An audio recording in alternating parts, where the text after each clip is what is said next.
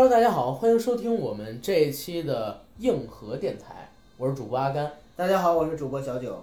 非常高兴又能在空中和大家见面儿，这是我们硬核电台的第一期节目吧？我相信大家在听到这期节目的时候，我们不仅仅是电台的名字，还有电台的 logo 都已经发生了改变，已经变成了硬核电台。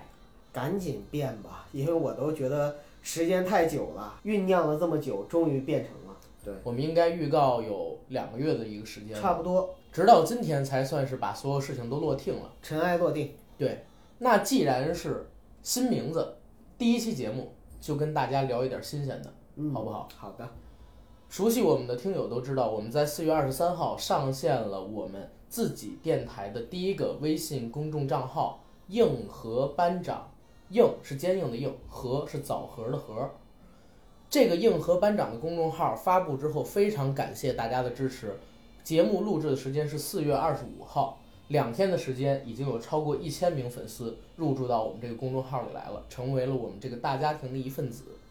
我们也在四月二十三号当天发布了我们这个公众号的第一篇开刊文，叫《神秘学》，这是世界上你最想了解的知识。发出去之后呢，得到了非常多的听友的私信反馈。为什么是私信不是评论呢？因为我们公众号还没有运行满一个月，根据微信公众号运行新规，我们是不能开放评论权限的。是的，对，所以很多听友通过私信跟我们产生了互动，问阿甘，哎，神秘学是什么？你是怎么接触到神秘学的？还有就是提到了我们这个神秘学的文章里所提到的《中国巫术》这本书到哪儿去买，也是挺有意思的问题。那在这儿呢，我和九哥两个人会借着本期节目的时间，对我四月二十三号写的那一篇开刊文进行一个详细的解述，聊一聊神秘学。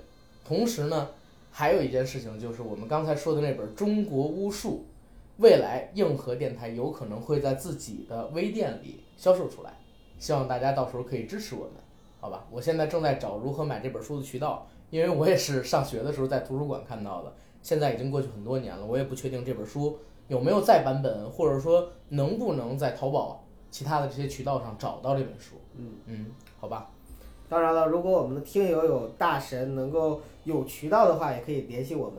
对，那咱们就开始今天的节目。好的，哦，对，新节目、新气象、新喜报，还有一个好消息，就是我们硬核电台的两位主播呢，最近拉了个大活儿，确实拉了个大活儿嘛。我们预计呢会和 IMAX 公司有一个特别深度的合作，在喜马拉雅平台上单开一个节目，叫做 IMAX 电台。预计呢会在五月的中旬左右给大家推出来，每两周更新一次。这个节目我们预计一季会更新十六期，聊一聊有关于 IMAX 电影、IMAX 场馆内上映的电影，以及即将在 IMAX 场馆内上映的电影这些好玩的事情。那很多听友朋友们说，硬核电台什么时候拉到广告，什么时候开始能有收入，担心我们的存活问题。IMAX 电台的合作就是一个很好的开端。我觉得我们电台站着也可以把钱给挣了，而且挣完了之后还能提供给大家有意思的好玩的优质的节目，对吧？对，我们也希望呢能够尽大努力的去多争取一些娱乐圈和影视方面的资源。对因为这些资源的话呢，对于听友朋友来说也是非常宝贵的一个东西。对，OK，好，那让咱们来聊今天的节目，好吧？嗯，神秘学，这是世界上你最想了解的知识。我在四月二十三号上传到咱们公众号这篇文章里边，其实是做了一个神秘学的简单科普。嗯，从神秘学的由来、神秘学的分支，以及到我自己本人认知中的神秘学，做了一个简单的科普。这一点非常重要，我希望大家在听节目的时候也好，或者说听完我们的节目回看我写的那篇文章的时候也好，一定要认准我讲的绝大多数的东西都是在阿甘自我认知当中的神秘学，有可能会和当今主流的神秘学理论相悖，甚至是风马牛不相及。但是，请大家一定要注意，这全部都是我主观认为的，包括我自己认知中的神秘学范围，其实也比目前的主流理论要广泛的多。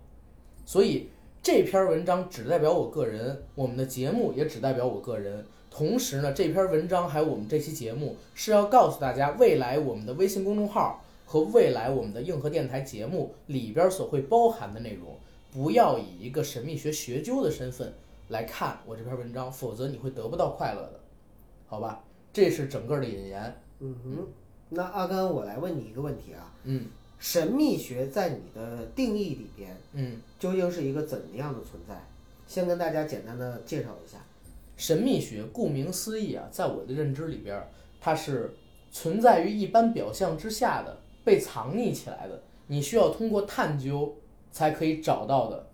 你是仅仅通过表象无法接触的东西。神秘学它有一个百度百科的定义，我当时查找了，觉得非常准确。神秘学是指有关神秘力量的学问和研究秘密知识以及隐藏起来的知识的一门学问。就跟我们东北话说，就是玄玄乎乎的东西。你用的这个“玄”字儿特别好。嗯，其实神秘学这个名词是在最近这几年里边儿吧，才在中国大陆流行开来。在之前，中国人的认知里边儿，其实“玄”这个字儿跟神秘这个词有一个很强的互动联系，甚至说他们两个是相辅相成的。嗯，我们叫玄学，其实就是神秘学的分支之一。我觉得其实“神秘”这两个字啊，本身就是两层含义。嗯，神代表神奇，秘呢代表是隐秘。对，也就是说，这个东西不光是藏起来不被我们日常的普通人所能发现，更重要的是，这个东西它还得是比较神奇的玩意儿。对，因为如果你说只是比如说地里埋块金子，那不叫神秘学。对，但是如果说你地里边挖出了一块你不知道是金子还是银子，就是所有的元素周期表里都没有的一种矿物质，这个不知道是外星的东西还是对对对。地球本身未被发现的东西，这就叫神秘的。对，因为神秘学的分支里边还有一个地外生物论，嗯，讲的就是地外的智慧生物、外星科技、外星文明、外星人，它也是包含在神秘学范畴里的。我在写这篇文章的时候，我是找了一下“神秘”两个字的具体释义。嗯哼，在这个中国的现代汉语词典上边，“神秘”两个词，它的意思是这么写的：表示难以琢磨、莫测高深。出自颜延之《白鹦鹉赋》的序，写道：“渔具直重弦，玉观神秘，有白鹦鹉焉。背素履旋，性温言达，酒意绝曲，坐完天府。”后边我就直接写了一个注解，我说这种让人不知道云里雾里的表达，其实就是神秘。这些我没弄没弄明白。是的，这些字每个都认识，放在一起就不明白啥意思。呃，对，它放到一起，我还真不太明白到底是什么意思。但是就是这种玄之又玄，让人不知道云里雾里的模糊表达，它本身就是一种神秘，所以我就直接把它写到了我们这篇公众号的开文里，嗯，对吧？而且当时也是列举了一个事件，就是说一九三四年营口坠龙事件，应该是近代中国最知名的神秘事件之一。是的，这个事儿，我觉得大家很多人也知道，说是在一九三四年的营口，老百姓们正在劳作的时候，突然从天上掉下了一个像蛇一样的怪物，有脚有腿，全身是长形的，有鳞片覆盖。这个作物呢，落到地上之后就开始腐烂，奄奄一息。老百姓以为它是龙，拿水泼它嘛。隔了几天，这个生物不见了。改天呢，大家又在荒草地里发现了它。到这个时候，这只生物已经死绝了。后来，它的尸骨还被人拍了下来，我已经放到了我们微信公众号里。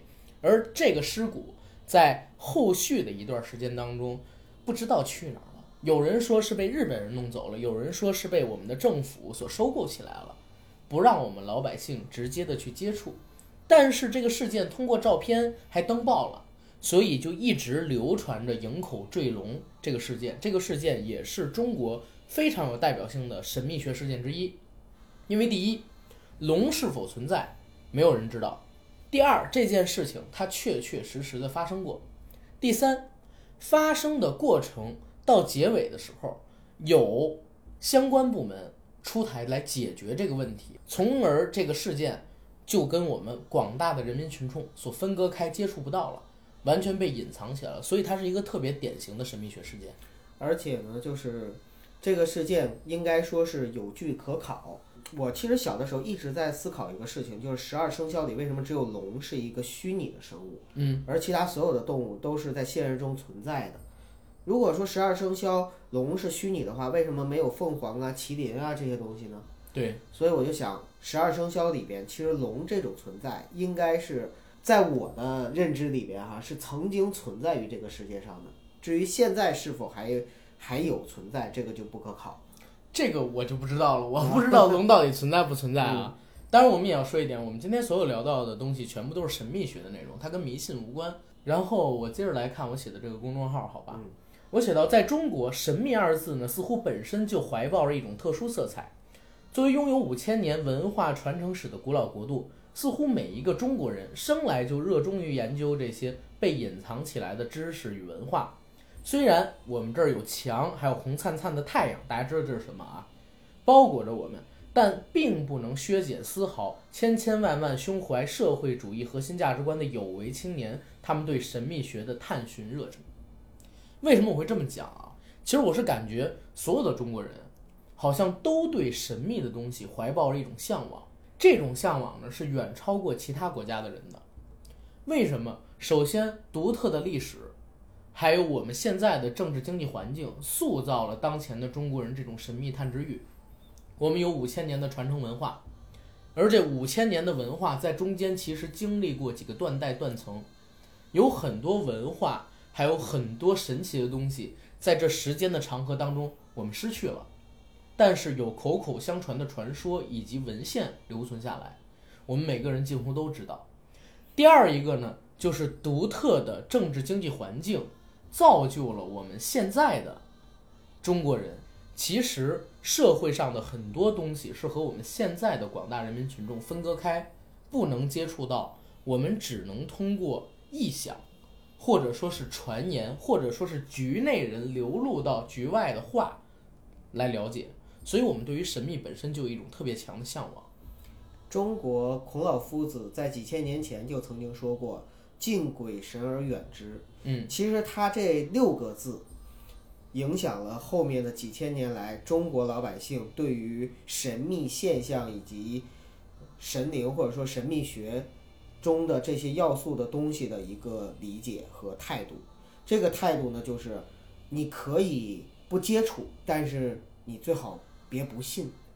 正是因为这样的一个态度，所以中国的老百姓对于。以前我们说玄学，现在说神秘学来说，都抱着一个，呃，我虽然不了解，但是我不说我不信他，我愿意去相信他这样的一个态度。九哥，我觉得这个东西啊，你可能有一些片面，嗯，就是神秘学它不仅仅是指鬼神，是的，对吧？神秘学是一个极其广阔，同时呢又极其深的一门学问。就是阿甘，你刚才讲了这些以后啊，在我的理解里，其实神秘学代表的是某一种层面上的。世界观，嗯，因为你想，无论是这个世界上有哪些神秘的存在，以及因为什么原因造成的神秘现象，其实它都是你信或不信之间，是你对这个世界的一个认知的态度的问题。不是信或不信，嗯，最根本的一个词其实是怀疑。怀疑，神秘学是建立在你对世界的怀疑上的，怀疑的态度。对，但是你怀疑的方向也是不同的呀。对你，比如说我，嗯，我是如何接触到神秘学的？嗯，就是因为我以前我我在自己这文章里边也写了，我一直在想我的世界是不是真实的？嗯，我们所生活的世界是不是真实的？你看过《楚门的世界》吗？当然看过。你看在那个电影里边，楚门所身处的世界全部都是被筹划好的，他所经历的人生、爱的人、他的父母、他的家人、他最好的朋友、哥们儿，全部都是被人邀请过来演戏的，只有他一个人被蒙在鼓里。我看完这个电影之后，其实我就深深的想，我自己所生活的空间是不是这样？会不会天顶掉下来一个东西，也是因为天花板上的那个探照灯，或者说是镁光灯坏了，天突然阴了一块儿？或者说，有的时候我也在想，尤其看完《黑客帝国》之后，我们人类到底是不是已经变成电池了呢？或者说，我们就是缸中之脑，所有的一切都是我们臆想出来的？我们被一个巨大而且我们所不知晓的神秘组织？神秘力量所奴役着，给他们创造价值，这是我脑子里边想的一些东西。我跟我女朋友刚刚在一起的时候，她也跟我说，她说她自己是机器人，所有的程序都是被设定好的，还告诉我说，你前面所有看到的东西都是被电脑渲染出来了，你只要使劲的回头看，如果你回头速度足够快，你看到背后呢就会是一团马赛克，或者说是绿色的树状条纹码。他告诉我这样，当然是开玩笑啊。但是我是很早很早开始就对这个我们所身处的世界有疑问。我们现在所了解到的关于这个世界的理论，什么宇宙大爆炸呀，或者说神创论这些观点，到底是不是这个世界的真实呢？根本性原因呢？只要你怀有着这种疑问，你好，你就是神秘学爱好者之一，我们的同志。好，我们握一下手握一下手。握一下手，现在我们是同志了，对吧？这个就是我对神秘学的一个缘起。后来呢，就是上大学的时候也好，其实没上大学，上高中的时候就开始，我就开始钻研各种各样的奇奇古怪的东西，什么那叫神农架野人事件，嗯喜马拉雅山大脚怪雪人事件，嗯还有就是地外生物事件、外星飞碟 UFO 出现事件，嗯还有营口坠龙事件，很多很多，就在当时的时候了解到的。这是我对神秘学的一个了解的初端。当我了解的越多，或者说我看到的有关神秘学的东西越多，我会觉得，其实我们这个世界，我们常人看到的只是一个表象，这个表象在按照各种各样的规则去运行着。但实际上，在这个规则之下，有很多隐秘起来的东西，是我们仅仅通过表象没有办法知道的，而他们才偏偏是这个世界所运行的真相。这些神秘的东西可能是神神鬼鬼，可能是地外生物，可能是共济会这样的神奇组织、巨大的组织、有传承的组织，也有可能就是一种潜规则。嗯这些东西一起构成了神秘学，塑造了我现如今的世界观跟价值观，明白吧？明白。然后这是我对神秘学的一个简单了解。九哥，你是怎么了解的？其实我对神秘学的了解应该是从很小的时候开始的。嗯最早的认知呢，是从一本叫做《飞碟探索》的杂志，这是一个比较老的杂志。呃，我接触它甚至要早于《科幻世界》。那个时候呢，在那个杂志上讲了很多关于外星人的故事。后来呢，又看了一些恐龙方面的科普，就是让我知道原来这个世界上在人类之前还有其他的统治这个人类的主宰性的生命。统治这个地球的，统治这个地球的主宰性的生命。呃，然后我就忍不住去思考一些问题，就是我跟你入门是不一样的方式，嗯当然了都是入门了。入门的方式在哪儿呢？我是整天在思考，宇宙这么大，那么无限之外还有什么呢？就是无限之外又是无限，无限之外又是无限。然后呢，微观世界现在到夸克的程度，再往里的话，又是微观的无限、无限、无限，又能无限到什么程度？这种无限大和无限小，就让我在那个时候有一段时间深深的着迷。啊，对，啊、我觉得大家都会有这样的都会有这种想法，就是真的就是感觉就是无限这个这个东西太好玩了。后来呢，就是我觉得数学是一个非常美的一个东西，而且呢也然后你就不自量力的去看那哥伦巴赫猜想，你就开始算是吗？就是数学这个东西，真的因为陈景润，然后就是对数学产生了兴趣。这个世界有那么多数学公式和公理，包括就是这些数学上面特别好玩的悖论，为什么就会存在呢？难道说冥冥中没有一些缘由吗？对，这个是怀疑或者说好奇的一种心态吧。然后就觉得说这个世界充满了一些神秘色彩。对，从此呢，就是童真的双眼里边就出现了灰暗和不同的颜色，不再那么纯洁。你那是白内障，知道吗？嗯，哎你说你说陈景润嘛，其实特有意思。对，我小的时候一直闹不明白陈景润为什么要去算一加二，你知道吗？就是一加二明明就等于三，我说我就知道它等于三啊。然后我说一加一等于二，我也是因为有人说陈景润攻克完了一加一加二就要去攻克一加一了，对，我想一加一还用着攻克吗？我差点都要去拿那一百万奖金了，你知道吗？当时是国内哪个报纸，好像就是央视那个什么，还是人民日报什么的，我忘了。当时有一个悬赏解除哥勒巴的猜想一百万的奖哥金德巴赫。啊，哥德巴赫，所以我就说一加一等于二为止，但是是真的是这个样子明。白明白。而且我家里边人也不懂为什么一加二一加一，他们也不明白，其实大部分人都不明白，都不明白啊。但是你知道吗？就是正是因为这种就是数学上的美啊，让我意识到一个问题，就是后来我在看，呃，刘慈欣写的《球状闪电》这本小说的时候，我对里边的一个情节特别的深刻，就是在开端的时候，他们一家三口吃饭的时候，可能是他过生日，他爸爸就对他讲说，儿子，其实要想过完这一生，特别的简单，特别的容易，只要你找到一个目标。然后你就把全部身心去投入到里面，科研也好，挣钱也好，干什么也好，只要你奔着这个目标，全身心的去投入，你会发现这一生过得特别快。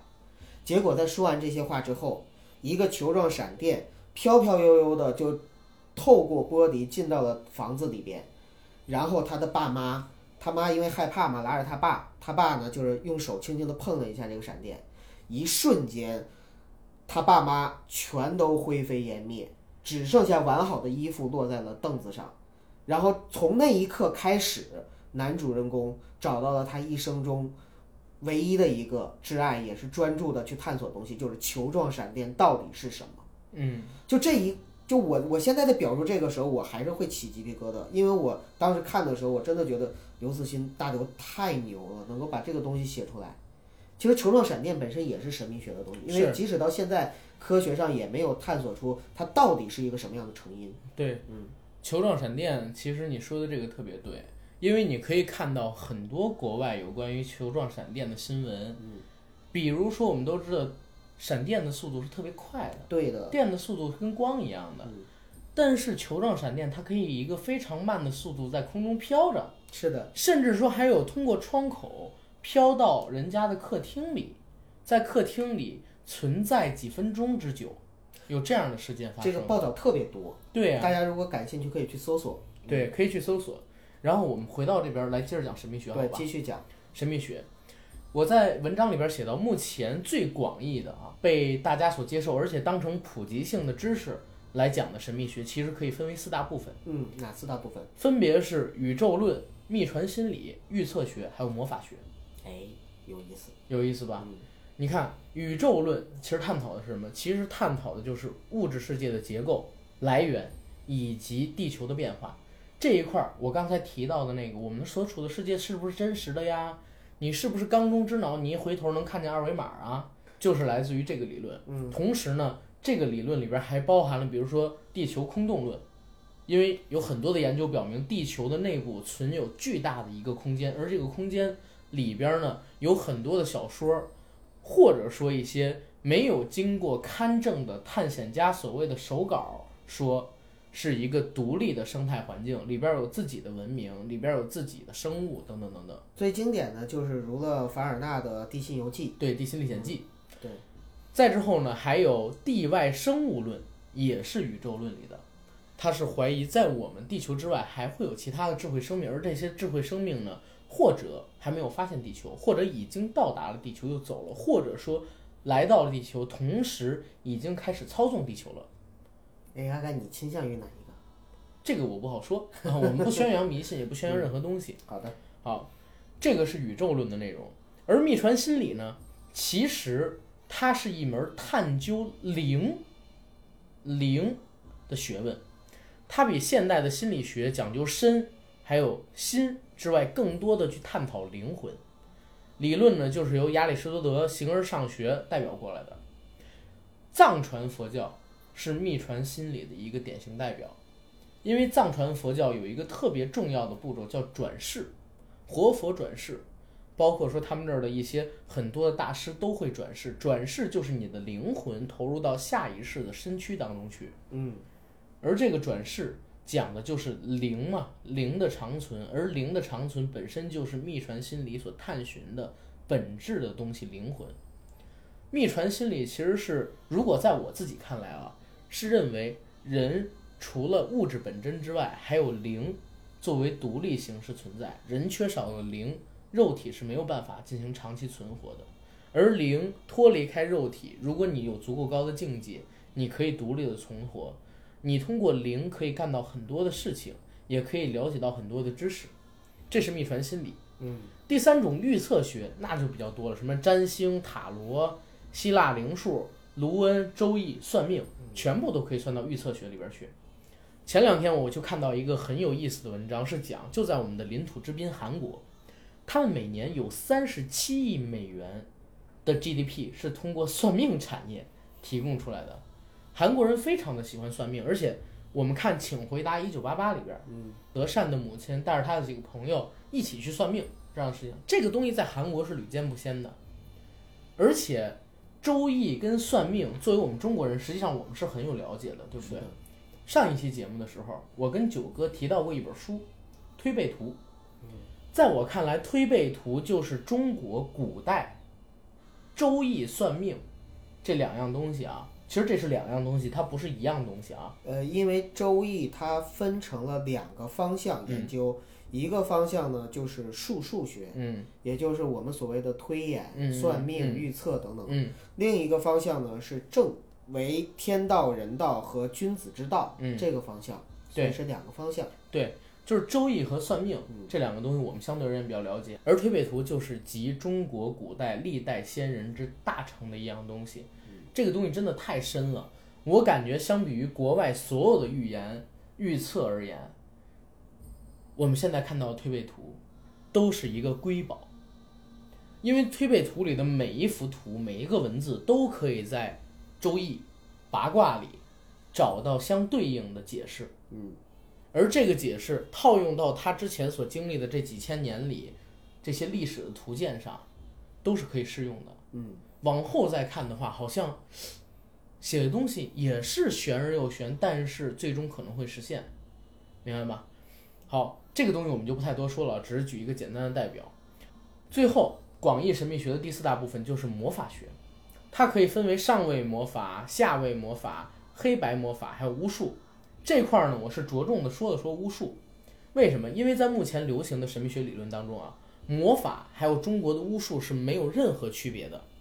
已故的中国民俗学家、北师大中文系民间文学教研室主任张子晨教授，他曾经呢就写过一本书，叫《中国巫术》，实际上是详细讲解了中国历史上近乎所有的神秘主义的祭祀仪式以及巫术，而且加以解释。这个巫术是干什么的？就有点像咱们过年的时候看到贺岁片《唐人街探案二》里提到的那本《阴阳无极说》一样。是的，对很多的符号、对很多的阵法、对很多的仪式都进行了非常详尽的解释。当然，这本书现在已经找不到了啊。这书呢，我以前是看过的，我看过几页，就在我们学校图书馆里。虽然我是一个唯物主义者，但是呢，我觉得这本书依然写的很有意思。如果说以后条件允许，呃，我们也可以在微信公众号上写一个中国巫术特辑，嗯，讲一讲就是古代的神奇的巫术跟现在的这些什么空手变蛇、骰子变形儿、意念弯勺子这样的巫术，我们也可以讲一讲。因为这个东西发展到现在，纯粹变成了坑蒙拐骗。这个巫术嘛，然后还有就是你刚才说的那些里面涉及到的是魔术和签术啊，对，都在里面，啊，对，都在里面。都在里面。嗯只要是不被大众所认知的东西，其实都算是其中之一嘛。嗯，这个就是广泛的目前主流形态的四种神秘学构成。嗯，而在阿甘我自己啊，我自己认知当中的神秘学其实不是这样的。我自己认知的神秘学是应该包括周易、玄学、气功、特异功能、心灵学、巫术、瑜伽以及其他各种超自然现象和政府神秘组织、奇异生物，甚至地球外智慧生物这些范畴，全部都算到里边去。这是我自我认知当中的一个神秘学。嗯，九哥，你有补充吗？没有什么补充了，因为我觉得你已经把这个神秘学这块儿呢，应该说总结的非常到位了。对，给我的感觉就是，神秘学本身就是很浩瀚的一门学科。可能大家呢，因为自己身边的一些亲身经历，或者是因为某些接触到的角度不同，走入这个神秘学学科的方式不一样。就像刚才我们讲到，我我走入神秘学跟您走入神秘学接触是不一样的。对，但是其实走进去之后，你会发现，在里边的某一类让你着迷了，你就可能会深陷其中不可自拔。对对对，我又想起来一个小的时候看到的一篇文章，我简单跟你说一下呗，就是柏拉图理论。柏拉图有一个山洞理论，就讲一个人，如果说他一直坐在一面山洞里面，背朝着山洞的内壁，然后呢，在他的背面有火光，火光这个时候呢，他从出生开始就看着这个山洞的洞壁，然后外面有人走来走去，就会在通过火光在这个洞壁上映出各种影子，对吗？嗯，那么他从小一直看着这些影子，他会不会认为他的世界就是这样的？然后这些影子就是真实的形象，而不知道洞外其实有真实的人。柏拉图的这个解释，或者说这个山洞理论，其实就是最早的时候古希腊的先贤对于呃世界是否是真实的一个一个解释。庄子不还有梦蝶这么一说吗？哎，对，还东西方是都有大贤，然后都有关于生命和世界的一个探索和探讨。对对对，嗯是这个样子的。你说的这一点，其实跟我们之前所聊到的很多东西是可以验证到一起的。嗯，然后接下来咱们聊一个问题，好不好？好也是我在这个公众号里写的，神秘学究竟是不是迷信？嗯，很多不了解神秘主义的朋友，就是可能说看到我们这期节目，或者说看到我们那篇微信公公众号之后啊，你们是不是在搞封建迷信？或者说你们这个东西是不是在宣扬迷信？其实并不是啊，是并不是，因为在我看来，迷信呢不是神秘学，迷信我们从字面意义上来讲是迷茫的、盲目的相信。不管你是盲目的相信任何东西，还是伟人，还是领袖，还是主义，甚至是科学，只要你盲目的相信了，都可以被称为是迷信。只要你愿意承认自己学说的弊端，或者认清不可避免的问题，以较为客观的角度去对待神秘学的话，那神秘学就不是迷信。而且你如果以较为客观的理论还有态度去看待你身边所有的问题，那你就不是一个迷信的人。阿甘，我帮你找补两句啊。嗯，就是首先不是说不去相信，而是说不要迷信，就是说不要盲目的相信。对，不要盲目的说别人告诉你人云亦云你就去相信，而是我经过了自己的思考，对经过了一定的认知的探索这样的一个行为之后，你去你觉得说你愿意去相信他，你去相信，我觉得这个才是真正的相信，因为包括我们所谓的主义很多东西都是不能迷信，但是我们可以去通过实践验证之后去相信的。对，嗯，那神秘学其实就是像我刚才说的，对世界抱有怀疑态度的学说，是而且是不断怀疑的学说啊。我自己刚才就说到，经常怀疑我们现在所处的世界真实性，以及我们的世界是不是像我们看到的一样透明，会不会有某些巨大而且神秘的组织掌控着我们所生活的社会？他们拥有大量的技术和知识，并且不断强化信息封锁的壁垒，虚掩着真实世界的门，不让我们看见。就好像我们过两天要更新的那篇共济会的文章一样。其实共济会它就是分成一到三十三层，一层、二层都叫学徒，三层以上才叫学员儿。嗯，学员儿通过分级掌控的知识是逐渐向上开放的。三十三层的人跟底层三层的人看的东西完全不一样，所掌握的知识、所掌握的技能结构也是完全不一样的。你的职级越高，你拥有的信息量就越大，你接触到的世界就越真实。这个是已经写在共济会宪章里的。哎，阿甘，嗯所以刚才你就引入了一个概念，嗯，叫层级的概念。嗯，就是我一直在想，什么叫做真实？就是这个世界的真实怎么样体现？其实体现出来的话，就是我们每个人掌握的知识层级不同，对认知的层级不同。对，比如说像刚才我讲到的，他在山洞里看到的那个，他认为是真实，那个就是对他来说的层级。同样的，比如说蚂蚁，他看到的一个，呃，我们给他创造的一个小花园，可能对他来说就是整个世界，那就是他认识的真实的他的他的世界，他的层级。所以说，通过层级的不同，其实就是不同的人对这个世界掌握的知识量的不同。同样的道理，其实最根本的一个人财富的体现，我认为就是他掌握的知识层级的不同。其实现在你应该用一个更高大上的词什么词——维度。啊？维度。维度，哎，维度这个词就会更加的牛逼闪闪。对。然后回到刚才我的说法啊，嗯，迷信是一种行为，一种思考方法，而不是一种学术。相反呢，神秘学就是一门学术，一门技术。因为即便占卜啊、算命这类的东西，真的一点效果都没有，它最多就是一门错误的技术、错误的理论。所以，只要保持正确的态度对待它、看待它，神秘学就不是迷信。反而呢，我们举个例子，比如说你身边有人很相信算命，你觉得你是坚决反对的，因为它不科学。那这个时候你就应该思考一下自己，是不是自己已经迷信科学了？哎，阿甘，我再插一句啊，嗯，你知道我怎么看迷信吗？怎么看？我认为迷信的人都是思想上面的懒惰者，不愿意去学习，不愿意去学习和探索，而愿意去盲目的去轻信，对，所以呢，他们才迷信。比如说一部电影，嗯，你听了某个影评，然后你就自己整个人觉得啊，这个影评说的真对，我一定要把他这句话牢牢的记住，拿着去跟别人装逼。你在听到不同的见解的时候，你就可以拿着这个影评的说，你看这是怎么怎么怎么样，那是怎么怎么样，你完全依托了别人思考出来的价值，人家是聪明的，而你是懒惰的，你完全没有过自己的脑子，你只是去百分百印证了他的东西，甚至你都没有看过那部电影，对，你就把他的理解拿过来，你完全没有自己的东西，这种人这就就是是迷信，蠢人。嗯，他不只是迷信，他就是蠢。就又蠢又懒是吧？对对对又懒又蠢。你包括我们做的这种节目，嗯我们写的这篇文章，你完全可以觉得我们写的神秘学是通篇废纸，嗯哼，一场屁话。嗯哼，但是，但是，只要你愿意自己动脑子去想，我们就很欣慰，因为代表我们的听友他不是笨人，他不是蠢人。嗯，你一定要对世界，对你所处的生活，充满了各种各样的疑问、怀疑以及进取心，你才可能会进步。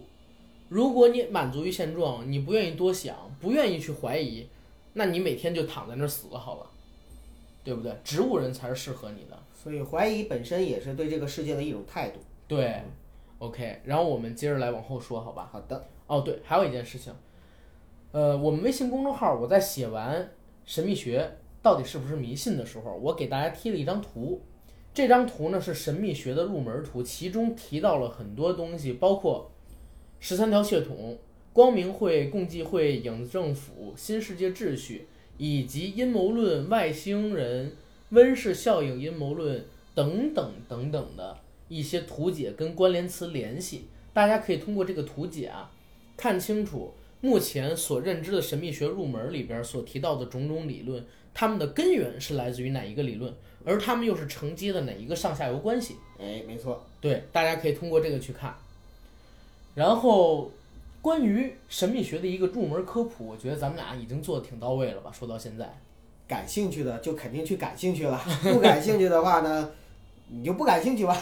对我们硬核电台呢，以后会针对于我们微信公众号写出的每一篇儿我们看来有意思的文章，进行一个单期的节目。比如说，下一次我会更新共济会的文章，我们就也可以针对于共济会来聊一聊。当然，提前给大家做一个预告，因为种种原因，一九三零年代后的中国的有关于共济会的成员以及传说，这个我是没有写的。所以大家如果想看这方面的知识的话，这个我们下周吧上传的那篇文章里是没有写的。呃，我们聊的音频节目更不会提到一九三零年代后中国的关于共济会的种种传闻。有些可说，有些不可说。对，主要是我们真不知道，对啊，这个就不说了。不说了，好吧。然后我们回到我们公众号写的这个神秘学，这个世界上你最想了解的知识，我的最后一部分文章内容就是神秘事件事例。嗯，其实这个神秘事件事例，我是当时想举三个，一个是天启年的大爆炸，嗯哼，再有一个是现在里面写的死丘事件，嗯，还有一个就是俄罗斯的奥古斯通大爆炸，这是自然历史上公认的世界三大神秘事件嘛，嗯，所以我想把它们写出来，但是一受于篇幅，二因为奥古斯通大爆炸没有详细的史料留存跟文献记载，天启年大爆炸呢又没有留下来相关的物料，我就没有把它写在这篇文章里边。大家可以通过百度百科自己去查找，可以通过知乎自己去探寻。我们今天聊的东西呢，就是有完整的历史文献记载，有完整的现场遗留勘测物的嗯印度死丘事件。哎，也是相对来说这三个里边，我相信可能最偏冷门的一个。对，因为大家对天启年的大爆炸和奥古斯通大爆炸相对来说可能更熟悉一点。因为更近一些，对，而且呢，其实跟咱们国家关联的关系啊还更近一些。对对对，没错。因为首先天启年大爆炸发生在国内，嗯，而奥古斯通大爆炸呢，其实就发生在我们的领土之滨，当然印度也是我们领土之滨啊。但是俄罗斯在上个世纪跟我们的关系非常的好，尤其是上半世纪的上半叶，跟我们的关系特别好，所以针对于这样的事件，我们了解的可能更清楚一些。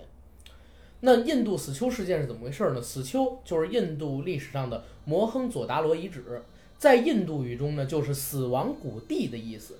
四千年前，摩亨佐达罗城在某一刻突然被毁灭，城中数万生灵在这一刻死去，这就是死丘事件。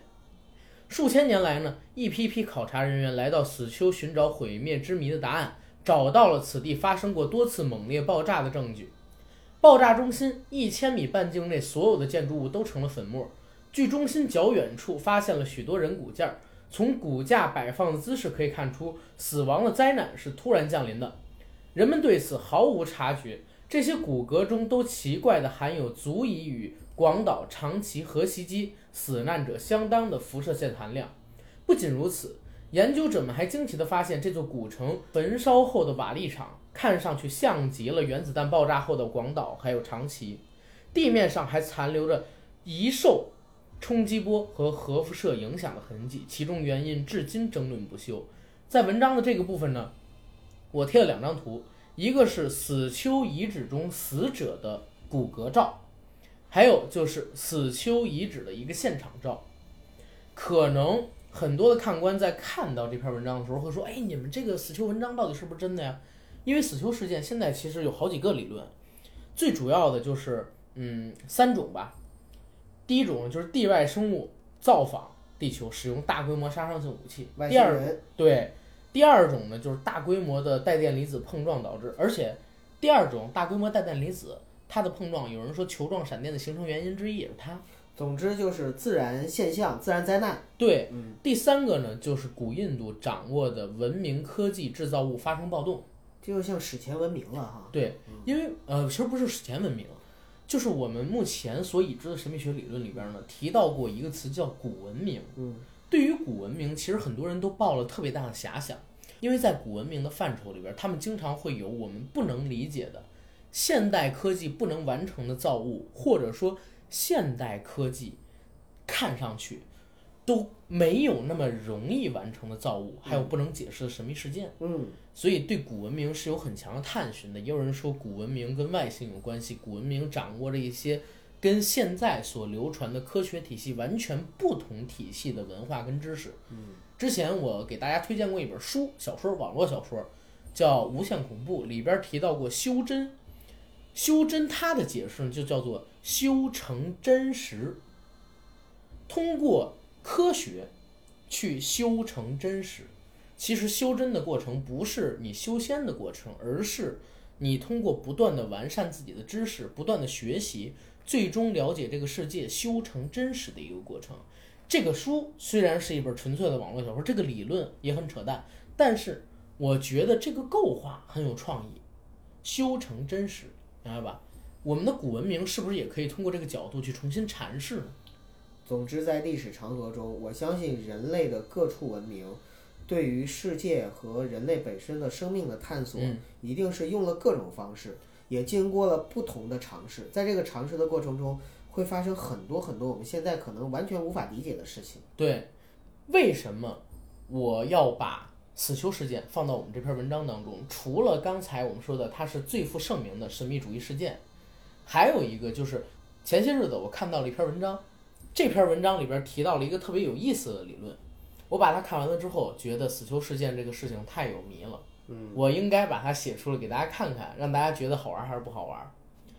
是什么事件呢？就是我看到了一篇作者为匿名的文章，文中提到，上世纪二十年代末，纳粹政府曾对死囚事件进行历史上最详细的勘测，并从遗址内部发现失事飞碟，并托运回德国。这个理论，我觉得这个特有意思。为什么？因为除去政治因素，纳粹呢是近现代吧，近现代世界历史上除了共济会之后最不可思议的、最多疑问和悬念的神秘组织。我不知道九哥你有没有看过一部戏叫《钢铁苍穹》，没有，这戏特有意思啊！以前在 B 站上还有，讲的是一群二十一世纪的人类到了月球上，结果居然发现月球上全部都是地球人，哪儿的地球人？德国人。因为德军其实大家如果有了解的话，为什么我说二战中的纳粹是除了共济会以外，全世界最有神秘色彩、最富悬念的神秘组织？就是因为他们掌握着种种的黑科技，包括他们的制服，对吧？时尚审美也远超当前。对，还有他们所谓的这些武器，所谓的科技。而且啊，我在这个文章里边给大家贴出了三张图，这三张图呢是后续的查证出来的纳粹的 UFO 计划中的图稿。纳粹从一九二零年代开始就正在研究 UFO。钢铁苍穹讲的就是他们通过 UFO 飞离了地球，逃到了月球，建立了一个巨大的军事基地。而且这个军事基地奇怪奇怪在哪儿，你知道吗？科技树点歪了。他们虽然有飞碟，虽然有大量的火炮，但是他们没有电脑。男主角和女主角到了月球之后，拿出了一部苹果手机，对方的科学家疯了啊！这种电脑，电脑怎么会是这样的？然后把男女主角引进了一间屋子，一个工厂。一打开门，指着一工厂的箱子说：“但你看到了吗？这就是我们的第一台电脑，我们正在运行的电脑，就是咱们国家大家可能在历史书上看到的那个一一台电脑能放完整间屋子那种造型。”一号什么的。对，然后他们当时想研究回国的、回地球的这个飞船嘛，因为没有电脑算不出来，结果就把这个电源线连接到了 iPhone 上边。通过 iPhone 的计算能力，然后最终算出了如何使用飞船回到地球，你知道吗？特别有意思，那是一个恶搞的片子。其实就是啊，如果说在某一个平行世界里边，纳粹的科技研发真的成功了呢，那世界又会是什么样子？嗯，因为是这样，纳粹他的飞碟战机计划呢，开始是在一九二零年。十三年之后，也就是说到一九三三年，希特勒才正式上台掌控这个第三帝国嘛。嗯为了更好的执行这一个绝密的飞碟计划，纳粹广泛的收集飞碟计划所需的技术和科技人员，而且组建了很多的神秘组织，还让这些组织呢去寻找扭转二十世纪德国命运的古老的条顿命令和神秘的燃料配方。所以，为什么我看到这篇文章的时候？我想，死丘事件，德国人从当地搬走了失事飞碟这个理论，并不是那么不可信，是很有可能的。如果说这个事儿是真的啊，嗯，就不冲突，跟这个我们已了解的东西很多东西都不冲突。是的，而且呢，我这下边当时也跟大家说了，我其实贴出了好几个嘛，有关于纳粹飞碟计划的一个草稿图。嗯，我看里边的草稿图写的，说实话像模像样的。所以听完我们讲这段，是不是大家也觉得死囚事件最后我说的那个理论也不是那么不可信了？哎呀，反正神秘学有一个特点，就是我可以什么都不相信，嗯，我也可以什么都相信，怎么解释都通，对，是吧？条条大路通神秘学，对，条条大路通神秘学。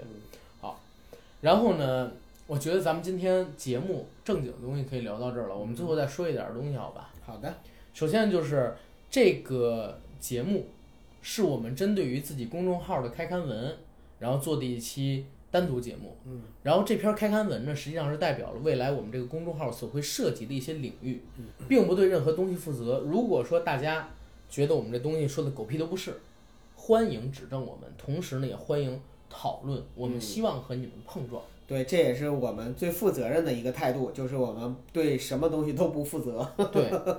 因为神秘学本来就是一个极广阔而且极富有争议性的学科，是的，这只是未来我们硬核电台节目、硬核班长公众号和大家一起打开视野、见证世界的一条迂回小路。没错。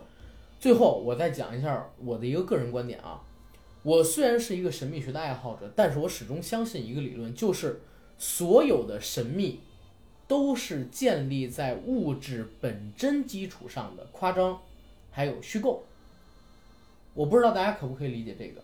不管是什么样的事件、什么样的主义、什么样的知识、什么样的行为，最后都会回归到物质本真。在我的理念当中啊，而这个物质本真通过了层层传播，或者说一层一层的隐藏，变成了我们口中的神秘学。所以很多东西我们要正视它的客观存在，而且呢，当我们了解了它的普遍运行规则和它客观存在的事实之后，我们就会开始正视它、了解它，同时也不觉得它是神秘学了。作为一个神秘学的爱好者，我们的终极目标呢，应该是通过了解这个世界，提升自我，了解世界运行的真相，而不是谋取私利，满足虚荣。为什么这么说？因为这是一个知识爆炸的年代，大家知道吗？我在写这篇文章的时候，我想去找一些网络上的资料进行考证，但是我发现不能这么操作。为什么？就比如说现在你打开 B 站，我能看到几十个人在讲什么神秘学的课程，但是我听了两个全都是狗屁，就是为了让你买他们的塔罗牌，买他们的水晶球，向他们学习占卜，这纯粹都是扯淡，明白吗？全部都是扯淡。所以我是要告诉大家说，我们不要相信，也不要用高额的学费来听人教你什么读心术，跟你讲什么占星神秘学、什么顺气疗法这些在国外神秘学界饱受恶评的东西。我们应该在观看神秘学的文章之前，务必要建立理性的判断标准，不轻信，不盲从，对吧？那我们今天节目就先到这儿。我们后面还会有很多很多好玩的，并且是更加细化的东西给到大家。对，希望大家可以关注吧。然后听完我们这期节目，如果你已经看过这篇文章了，你再看一下这篇文章。如果你还没有看过这篇文章，一定要把节目听完，倒回去再看。这样的话，你会有更深的一个理解。因为我觉得我们今天做的科普还是相对而言比较深入的、完整的。呃，我们也特别希望我们所有的听友朋友能够。关注我们的公众号，对，然后转发啊，一定要转发到朋友圈啊。好，那这期节目到这儿吧。好的，再见啊！大家期待共济会。